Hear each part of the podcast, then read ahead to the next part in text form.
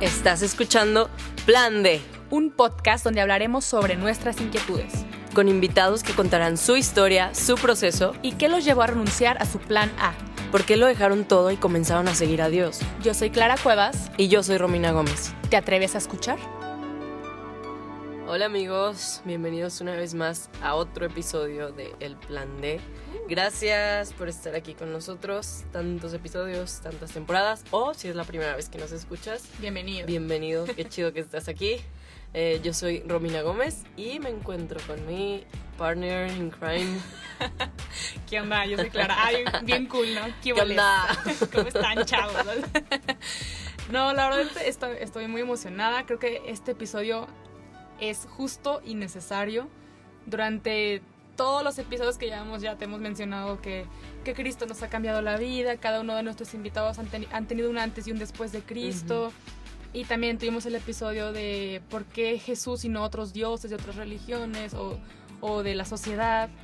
Pero es de suma importancia tener un episodio dedicadamen- dedicada, dedicado solamente a Cristo. O Sí. sea, sí he estado presente en los demás episodios, pero sí veo la importancia de decir quién es este Cristo, ¿no? Ujú. quién es su persona. ¿Por qué? Porque a veces muchos de los que nos escuchan no están muy familiarizados con la palabra de Dios, o el Cristo que conocen fue el que su tía les dijo, ¿no? Que te castigaba si hacías más las cosas, o tenemos una visión muy corta de lo que es Cristo, ¿no? Ujú. Entonces me es muy importante tocar este tema para que lo conozcamos de cómo fue su paso en la tierra y cómo sigue siendo su paso aquí en la tierra. Wow, Partiendo pues de esta idea de que nosotros sabemos y creemos que Dios es eterno y que como dice la Biblia Jesucristo es el mismo ayer, hoy y siempre. Es decir, Dios, por ser Dios, es un Dios infinito y eterno, cosa que pues nos cuesta comprender como seres humanos, ¿no? Pero se me hace muy importante lo que dices, Clara, de ver cómo fue su, su vida aquí en, en la tierra como ser humano. Entonces, tocar el Jesús histórico, porque mucha gente piensa como, ay, si se lo inventó alguien y lo fueron pasando, ¿sabes? O sea, y no existió en Sí, realidad y existen ajá. estos mitos. Y no sé por qué la gente se empeña en creer como... Hay pruebas históricas, no, no, de, no la Biblia en específico, sino, Ajá. o sea, muchas fuentes que tenemos la marcan certeza de que, Jesús, nació, aquí. creció, fue crucificado y resucitó. O sea, todo esto está documentado, no, no es algo que se inventó la iglesia, no es algo que se inventaron los apóstoles, es algo que, que se puede probar. Entonces, se me hace súper importante, como dices, Claro. presentar ambos, ambos aspectos, ¿no? El, lo histórico, pero también todo lo que implica su paso aquí en la Sí, tierra claro. y que pues sigue siendo el mismo. Sí, fíjate que lo comentaba ahorita fuera del aire con nuestro invitado, que eh, yo platicando con alguien me decía, es que a mí Cristo se me hace que es una mentira, o sea, como lo que mencionas ahorita, ¿no? Y mucha gente lo piensa así, es una mentira, el opio del pueblo, nos quieren manipular, la religión, no sé qué. Pero entonces yo en mi reflexión dije, a ver, pues tiene que ser una mentira súper fregona, o sea, de verdad, súper fregona para que siga en la vida presente de muchas personas después de dos mil y tantos años. Está cañón. eso. O sea, solamente una mente brillante pudo haber planeado esto para que en otros idiomas lo entiendan, no nada más en hebreo, Ujú. en, en inglés, en español, francés, ruso, o sea, en todos los idiomas sigue siendo la verdad. Entonces, Sí. tiene que ser una mente brillante para que haya creado esto. O alguien se tuvo que poner de acuerdo con no sé qué. O sea, me puse a divagar y dije, no, es que no me queda de otra más que decir, este hombre es real y sigue cambiando vidas. sigue siendo el Entonces, mismo. Hoy tenemos a un invitadazo, que es el padre José Luis por acá, acá entre los compas del padre Pollo. ¿Cómo está, padre? Bienvenido. Excelente, Clara, Romina, muchísimas gracias. Estoy muy contento, muy feliz de que me hayan invitado pues a, a este espacio a hablar de lo que más nos debe apasionar, que es Así Jesús, es. que en lo personal a mí me Así es. apasiona. Y qué bueno, ¿eh? Que nos, que nos apasione Cristo para que nos juntemos hoy a hablar de Él precisamente, Sí. ¿no? Dedicarle un episodio. Pero bueno, cuéntanos, ¿quién es, quién es Cristo para el Padre? Para mí Cristo es en lo personal el que me ha cambiado la vida. Porque ahorita vamos a hablar un poquito acerca de la historia, de ese Jesús histórico, de ese Cristo de la fe, cómo lo podemos combinar y sobre todo tratar de encontrar esa respuesta que decías ahorita, Clara, de, eh, hombre, qué grande mentira entonces, qué grande maquinación de quien si a lo mejor no lo está inventando ha tenido, ¿no? Para mí Jesús es el que me ha cambiado la vida porque yo tuve una experiencia, eh, no voy a ahondar mucho en la conversión porque es hablar un poquito de las fuentes, un poquito de la historicidad, pero sí me gustaría yo como sacerdote platicar esto porque para mí es algo que eh, me hizo experimentar y me hizo eh, salir a buscar, a informar, a tener eh, esa experiencia ya más cercana. Cuando yo estaba, yo soy ingeniero, de profesión soy ingeniero en sistemas computacionales y estando de intercambio en Europa, pues me tocó acompañar a abortar a una joven. Y, a partir de ese, esa experiencia fuerte, que marca, que duele, que en el interior pues confronta, pues me llevó a, a darme cuenta de que todos necesitábamos esa parte de experimentar el amor, la misericordia, de experimentar a alguien que le diera sentido a nuestra vida. Y a partir de esa experiencia fue, yo estaba pues eh, con mi novia en ese momento, eh, bueno, mi novia no fue la que abortó, fue otra chava, pero yo tenía novia pues, y con mi novia platicando esta experiencia, ella me decía, oye, pues a mí se me hace que Cristo te quiere para sacerdote, o sea, quiere que tú lo conozcas. Y, bueno, eh, mi historia es, ya la platicaré después, pero a partir de eso me llevó a experimentar ese amor de Jesús. Yo me di cuenta lo lo grande que había sido esta experiencia, que había marcado mi corazón de manera negativa, que me había dejado vacío. Y entonces al acercarme a experimentar el amor de Jesús fue lo que me hizo darme cuenta que es el que puede verdaderamente cambiar la historia y el corazón. Y a mí me cambió el corazón de tal modo que ah, renuncié a mi matrimonio, renuncié eh, a lo que Dios me estaba, pues yo pensando que me pedía en ese momento, pero, pero bueno, eh, decidí encontrarme de una manera personal con Él y al final pues entré al seminario y ahora soy sacerdote, tengo tres pequeños añitos, entonces yo creo, si todavía soy, les digo sacerdote en pañales, todavía eh, me tiemblan las manos y los pies, pero estoy feliz.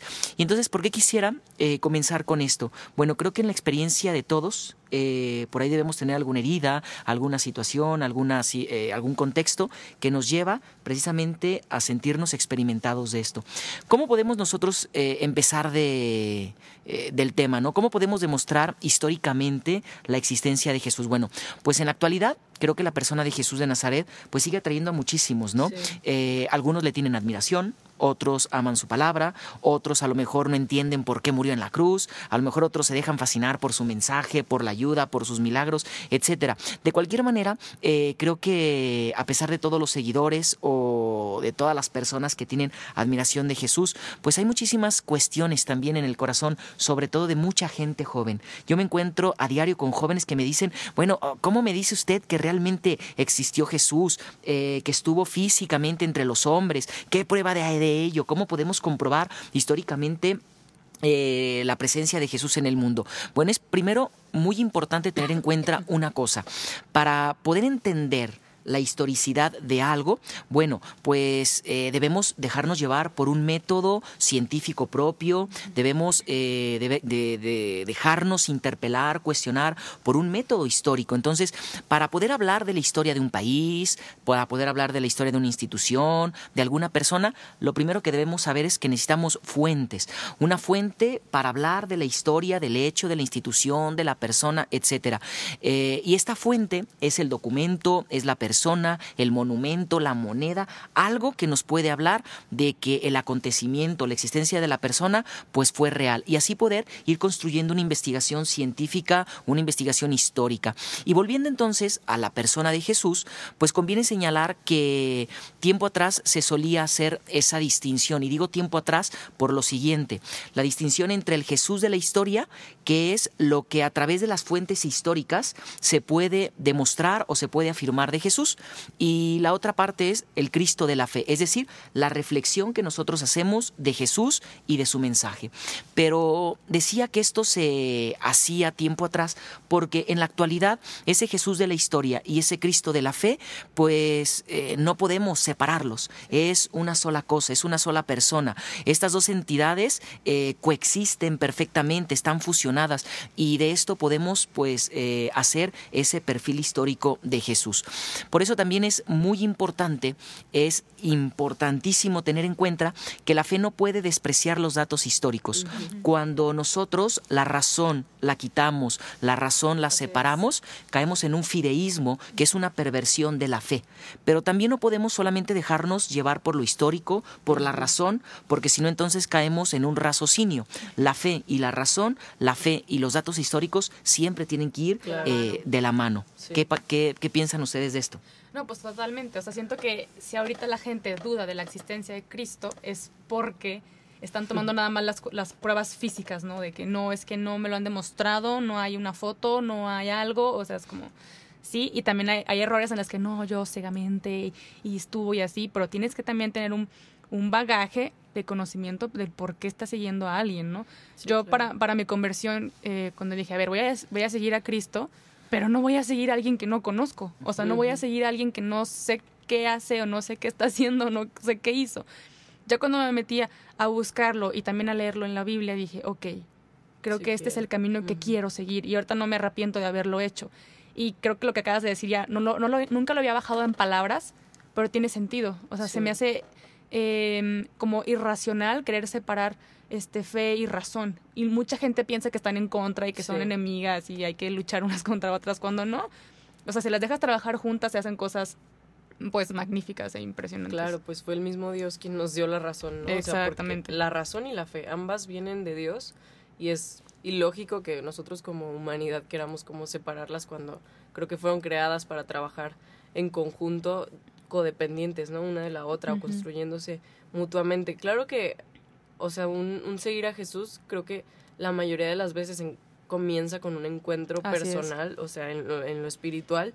Sin embargo, hay casos en los que, o sea, por ejemplo, C.S. Lewis era ateo y terminó convirtiéndose al cristianismo por investigación, o sea, como por investigar, por leer, por, por constatar por él mismo que esa era la verdad. Entonces, Sí. no sé, creo que Dios conoce a cada uno y sabe por dónde, por dónde llegarle. llegarle. ¿no? ¿no? y de hecho, ahorita como que rebatándolo con lo que mencionas de, de retroceder y ver este, las líneas históricas, pues nuestro mismo tiempo está medido por Cristo. O sea, el antes de Cristo y después de Cristo, que ya lo han querido cambiar con antes de nuestra era, después de nuestra era, pero mucha gente todavía sigue el antes y después de Cristo, así como en cada una de nuestras personas tenemos un antes y después de Cristo, quienes hemos tenido una experiencia Sí. con Él, pues también la historia de la humanidad, ¿qué tanto tuvo que cambiar Cristo o qué tanto marcó Cristo en su paso por la tierra que dijo que se decidió hacer un antes y un después de Cristo? Entonces siento que hay muchos datillos como por ahí que no nos hemos dado cuenta por el mismo como eh, terquedad, ¿no? De que no, es que es la iglesia y es Dios y no sé qué. Se o sea,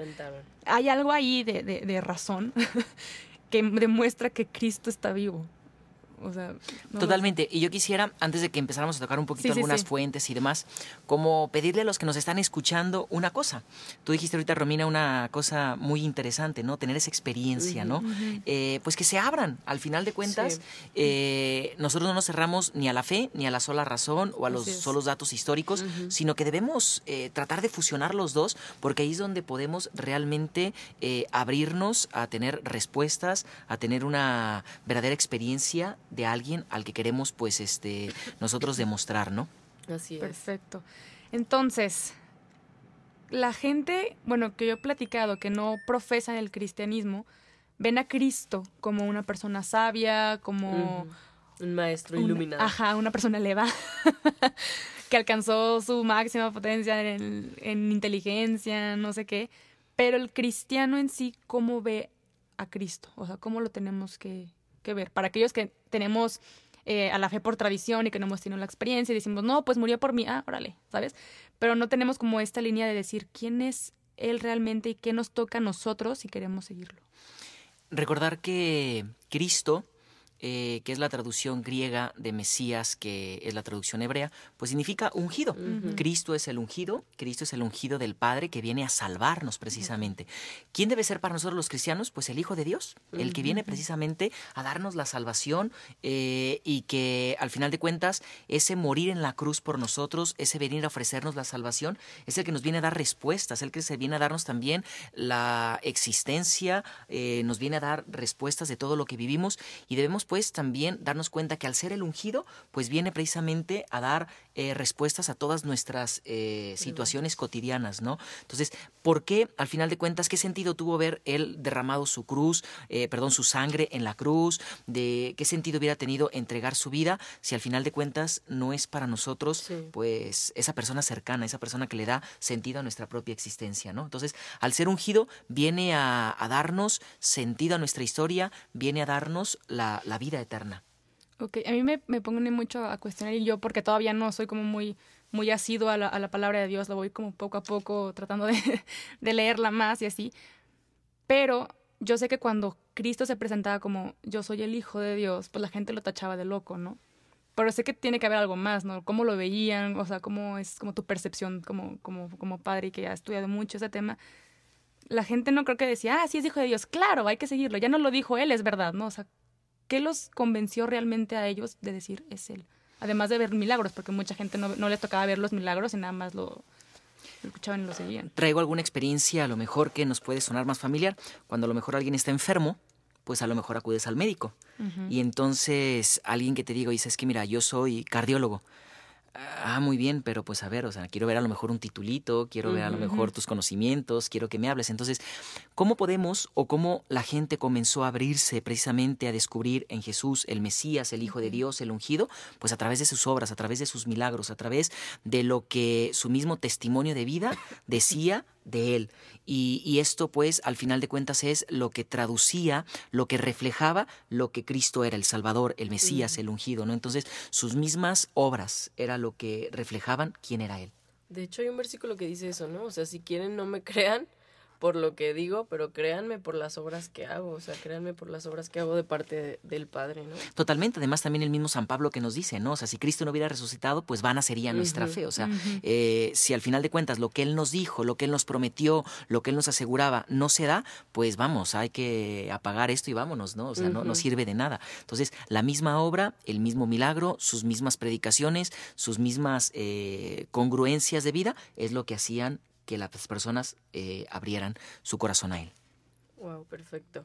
Entonces, eh, ¿qué fuentes podemos decirles a las personas? O sea, tanto los que están escuchando como, a ver, a ver, demuéstrenme, tanto a los que de verdad quieren saber con un corazón honesto de que, o sea, por defender también su fe, ¿no? O sea, podemos decir, o sea, científicamente que Jesús nació y vivió y existió aquí en la Tierra.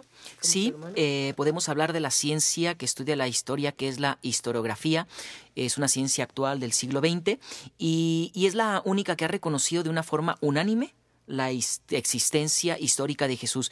Y se le puede reconocer en medio de pues muchas interpretaciones que han sido desarrolladas, que han sido hechas y que incluso han nacido incluso pues de la fe, pero que han ido envolviendo a su persona a lo largo de muchos siglos.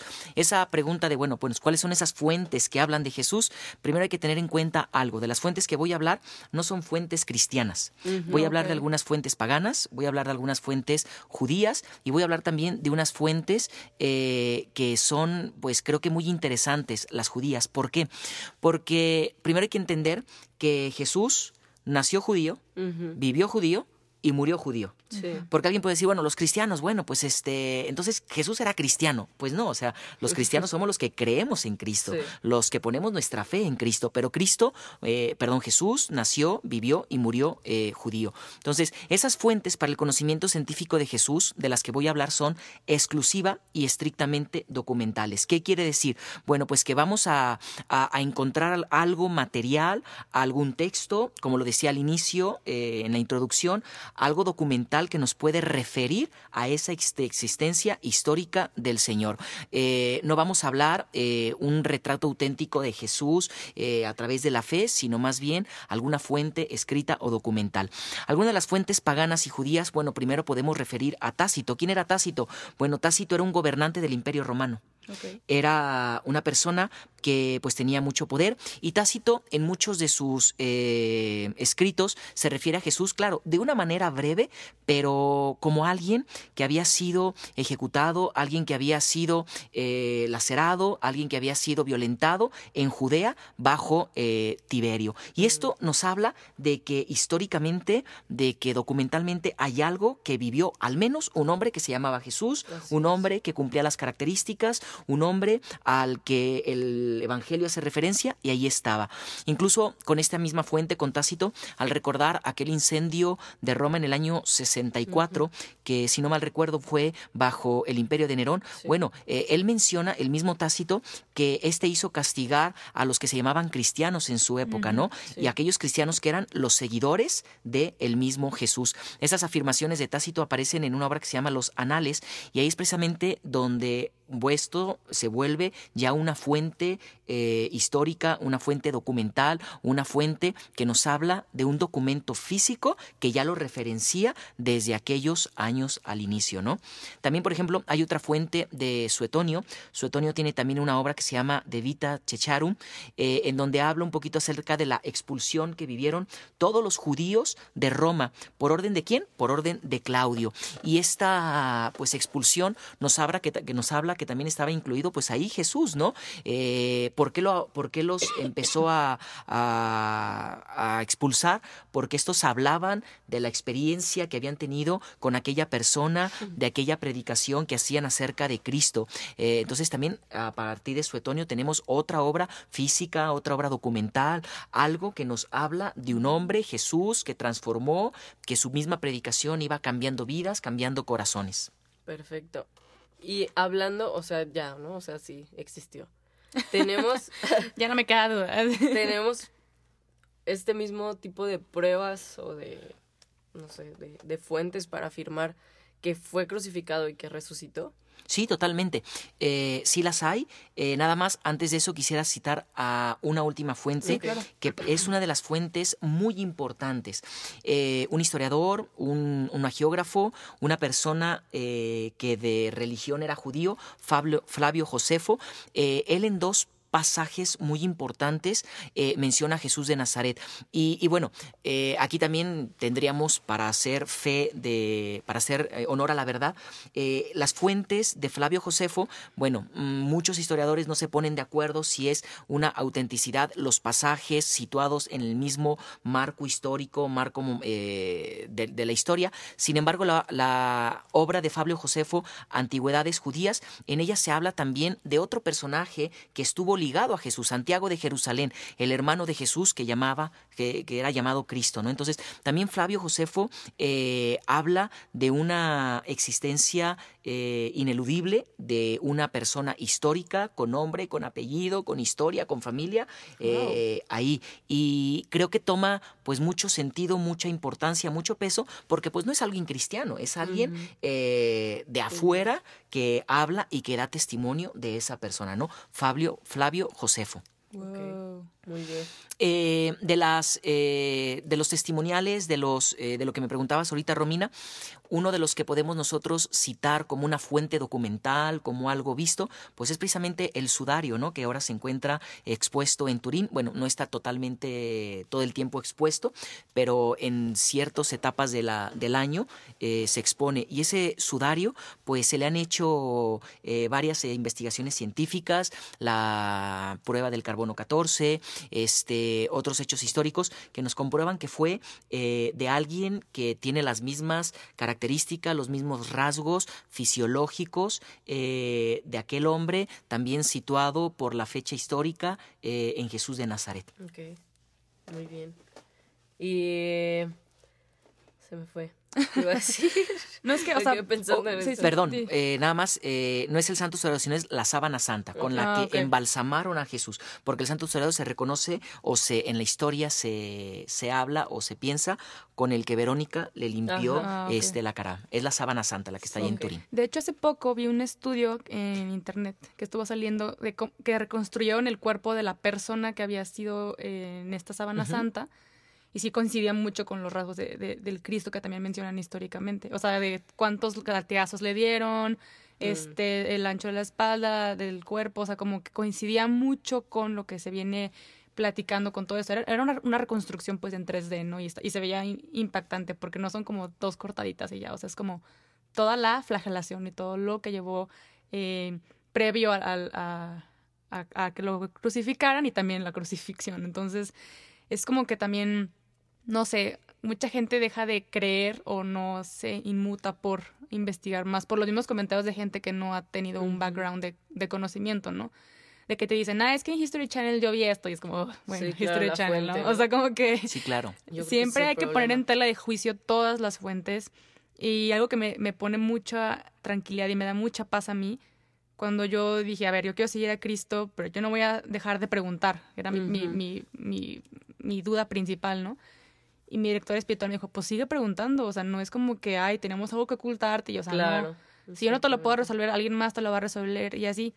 Y eso me dio como mucha tranquilidad de decir, pues entonces está, creo que está, estoy siguiendo al hombre correcto. ¿Por qué? Porque me, me dijo, entre más preguntes, más te acercas a la verdad y la verdad es Cristo. Claro. Y digo, si con cada episodio que pasa por aquí o con estos que nos comentas, eh, con otros datos que yo he leído, digo, cada vez me queda menos duda que, que verdaderamente este hombre que cambia vidas pasó por la tierra y sigue pasando por, por aquí. Y por ejemplo, ahorita que, que mencionas en los casos de Roma, la expulsión de los cristianos y todo, pues en la misma Biblia, ¿no? Los, los discípulos cuando eh, fueron enviados a proclamar la palabra de Dios, también menciona ciudades y también menciona eh, sitios, ¿no? Tanto en Oriente y en, en Europa y en Roma. Y luego también vemos este este me fue este el nombre de este emperador que su mamá lo Constantino Constantino o sea hasta que está eso también está marcado en la historia Sí. y a lo mejor no te hablan de, de Cristo específico que fue a decirle a la mamá de Constantino no pero sí refleja que hubo gente loca totalmente que Sí. quiso defender a Cristo por y defender su palabra y defender sus creencias por alguien que les marcó la vida.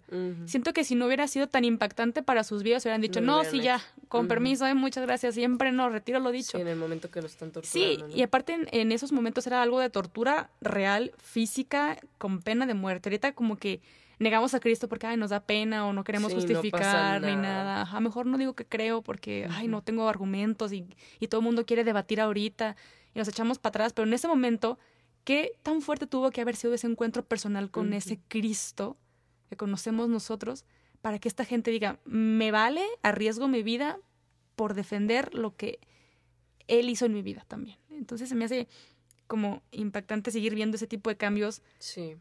Mm, dos mil y tantos años después. Yo creo que una fuente documental eh, también pudiéramos tomar a San Pablo. A mí realmente la figura de Pablo, eh, hablándolo bíblicamente, históricamente, a mí en lo personal me, me dice mucho. ¿Por qué? Porque si vemos el, el cambio de esta persona, eh, de ser un perseguidor de la iglesia, de ser un perseguidor aguerrido, de tener incluso cartas físicas para perseguir a los cristianos y después de haberse encontrado con este Jesús. personaje eh, físico, real, eh, bueno, ¿qué también, qué más cambio queremos, no? Sí, ¿qué más prueba de...? Prueba, perdón, no cambio. Sí, claro. La prueba del cambio, ¿no? En la, en la persona. Y es otra prueba, eh, no a lo mejor tangible, pero sí experimental, experimental, eh, experimental, ay, experiencial, además, experimental de una persona y creo que también es válido y muy necesario. Creo, o sea, según recuerdo, en la Biblia dice que, que después de haber resucitado, Jesús se le aparece no solamente a, a sus discípulos, se le aparece a más de 500 personas, si no me, no equivoco. Y al mismo tiempo, o sea, es decir, si alguien estuviera alucinando de que, ay, sí, es Sí. estrés postraumático y están viendo a Jesús, una persona, pues sí, ahí sí te la Claro. crees, ¿no? Pero si 500 personas, si 100 personas, o sea, ya con 12 yo ya lo creería, o sea, si 11 Sí. personas están viendo lo mismo, quiere decir que en verdad no, no era una alucinación colectiva, ¿no? Es, era real que Jesús se había resucitado y que era real que se les estaba apareciendo. Y es, o sea, siempre yo regreso como a este argumento, ¿quién sería capaz de sostener una mentira? O sea, si, Sí. si ellos se lo inventaron que resucitó y que robaron el cuerpo y lo escondieron para que la gente sí pensara que resucitó, como tú dices, Clara, ¿quién estaría dispuesto de verdad a- ser torturado de maneras sádicas y crueles por defender una mentira? O sea, ¿quién sería tan estúpido como para hacer eso? Sí. Yo creo que un, un hecho, un elemento que creo también es muy válido para esto es la libertad que Cristo nos da para creer. Mm, Yo creo que una mentira se trata de imponer con todas las de la ley, se trata a lo mejor de enmascarar, se trata a lo mejor de, de meter a fuerzas, ¿no? Y quisiera traer un pasaje de la escritura cuando estaban en el medio del mar, en el medio de aquella noche, en aquella tormenta, y entonces eh, Jesús comienza a caminar eh, sobre las aguas. Y entonces aquellos creían pues que era un fantasma, eh, empieza a entrar el miedo, la desesperación, y entonces pues alguien dentro de todos los que iban aquel, en aquel momento, eh, dice, ¿no? Es Jesús. Y entonces aquel Pedro, que es una figura muy humana, yo siempre les digo a lo mejor a los jóvenes que para mí Pedro primero hablaba y después pensaba lo que había dicho, porque a veces era muy impulsivo, o sea, había tanto amor, pero con ese impulsivo que entonces él, bueno, al escuchar que el maestro dice, oye, eh, si eres tú, mándame ir ahí, ¿no? Mándame ir a caminar contigo. Y Jesús le dice, ándale, pues vente. se quita, se hace para arriba las vestiduras y comienza a caminar. Y aquí viene un hecho bien interesante. Pedro comenzó a caminar por la fe en Jesús en el agua. Empezó a caminar. y, muchas veces lo tachan a Pedro de que no tenía fe porque se hundió, pero en realidad sí tenía fe. Si no hubiera tenido fe, no se avienta, no, comienza a caminar. Pero aquí viene, así es, pero aquí viene lo importante que hablo de la, de, la, de la libertad. Pedro comenzó a dejar de ver a Jesús y entonces comenzó a caer en el agua. Y, y Jesús ahí estaba. Jesús se pudo haber echado luego, luego y sacarlo, pero no respetó la libertad del hombre, decir, bueno, tú apartas tu mirada de mí, va, yo pues este quisiera salvarte, quisiera ayudarte, pero si tú no quieres, yo no puedo hacer nada. Y hasta que Pedro grita, Señor, sálvame, Jesús lo toma de la mano y lo saca. ¿A qué voy con esto? Pudiéramos dar eh, muchos datos científicos, históricos, que son buenísimos, pero por eso yo decía, Jesús de la historia y el Cristo de la fe no pueden estar separados. Si también nosotros no queremos abrirnos y en nuestra libertad abrirle ese corazón a Dios y la verdad eh, se impone por sí sola, el mismo Evangelio dice, ¿no? O sea, que la verdad se conoce por sí sola. No podemos nosotros eh, imponer algún pensamiento, alguna historia, por más datos o hechos científicos que tengamos a nuestra mano, ¿no? Claro, al final, o sea, cuando Jesús estaba siendo interrogado, que lo mandan con, con Pilatos, o sea, me queda muy grabado como, o sea, la última pregunta que, que Poncio le hace es, ¿qué es la verdad? Y estaba hablando con la verdad misma. O sea, y así de fuerte es que mucha gente se encontró con Jesús, o sea, pues su mismo pueblo lo crucificó. Puedes tener a Jesús enfrente, pero si tú no quieres creer, pues no vas a creer, o sea, no no no hay o sea, no hay fuerza humana tal cual, o sea, ni, aunque Jesús se te aparezca así enfrente, si tú no quieres creer, no, no va a pasar. Totalmente. Eh, y esto, pues debemos darnos cuenta que es algo real y que también tenemos que abrirnos y pedir, pues, esa, esa gracia, ¿no? Para poder creer en aquella persona. Claro, y como en cada episodio te, te mencionamos a ti que nos escuchas, es eh, todos los invitados que han pasado aquí cuentan locuras, ¿no? De lo que Cristo ha hecho en sus vidas, lo que sigue haciendo. Y te invitamos a ti obviamente a que después del episodio te pongas en oración y si ya estás harto o harta de que es que estos locos cada vez me cuentan cosas más locas, pues date la oportunidad realmente. O sea, eh, si ya escuchaste a más de 40 personas pasar por aquí, contar este cambio que Cristo hizo en sus vidas, que su vida sí ha mejorado de alguna u otra forma, date la oportunidad también de creer en ese Cristo que a nosotros nos cambió la vida. Pero es que es tu decisión. Y es lo, lo bonito. Yo le preguntaba a, mi director espiritual, le decía, es que siento que, que porque, o sea, me da coraje que en ese momento, ¿no? De, frustración de yo querer evangelizar a todo el mundo y que no me pelara a nadie. Y yo le dije, ¿por qué Dios nos dio esta libertad? O sea, ¿por qué no nos dijo, a ver, ya ámenme y se acaban todos los problemas, ¿no? Y él me dijo, porque en eso, eso consiste. O sea, en que por tu decisión tú lo ames a él. Si no estarías obligado a amarlo y ya no sería una relación auténtica. No sería amor de verdad. Exactamente. Entonces, Él está ahí esperando, Él ya te ama y Él está esperando que tú lo ames de vuelta, pero Él está esperando el momento en que tú digas, a ver, vamos viendo si es cierto, ¿no? A ver, si es hasta que caigas lo más bajo posible, porque hay, gente que hasta que no toca pared dice, ay, bueno, ya, siempre sí. O puede ser previo a, pero la decisión la, la, tienes tú por esa misma libertad que Él nos dio y por la misma libertad por la cual eh, Cristo murió por la cruz también. Murió en la cruz, perdón. También creo que hay unos evangelios apócrifos que, aunque no están en el canon de, la Sagrada Escritura como libros inspirados, revelados, podemos tener el, el, evangelio apócrifo de Tomás, porque nos puede también ayudar como comprobación de ese recuerdo en diferentes ambientes. En este evangelio apócrifo de Tomás, él habla de muchísimos otros ambientes que nos pueden hacer referencia a esa existencia eh, real. Y también hay otros evangelios apócrifos que nos hablan de eh, personas que también les cambió la vida, eh, diferentes ambientes. Entonces, creo que también eh, podemos abrirnos a esas fuentes históricas que al final nos hablan, pero como ya lo veníamos diciendo, al final tú dijiste algo bien importante. De hecho, si no hay libertad, no hay amor. Para que haya un amor verdadero, necesita libertad totalmente y tienes que elegirlo. Wow, pues se nos acabó el tiempo. Ya tenemos una fiesta aquí al lado. es una gran batería. Este, se nos acabó el tiempo. Espero que te hayamos dejado alguna semillita como de curiosidad. Si eres de las personas que todo quieren que se lo demuestren y comprueben, pues aquí tienes algunas fuentes que tú puedes buscar después. Eh, todo ponerlo sobre tela de juicio.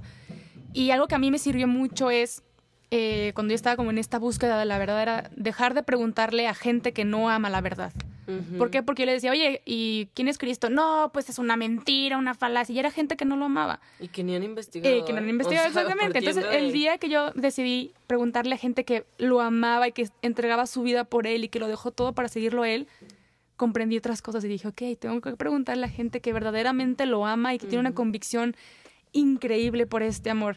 Entonces, tú después de, investigar estas fuentes y leerlo, acércate a esa persona de tu bolita de amigos o a esa tía o a ese alguien, siempre tenemos a un cristiano ahí en nuestro entorno, y, y cuéntale más dudas. Si ella, si ella o él no te las puede resolver, siempre hay alguien más que te las puede resolver.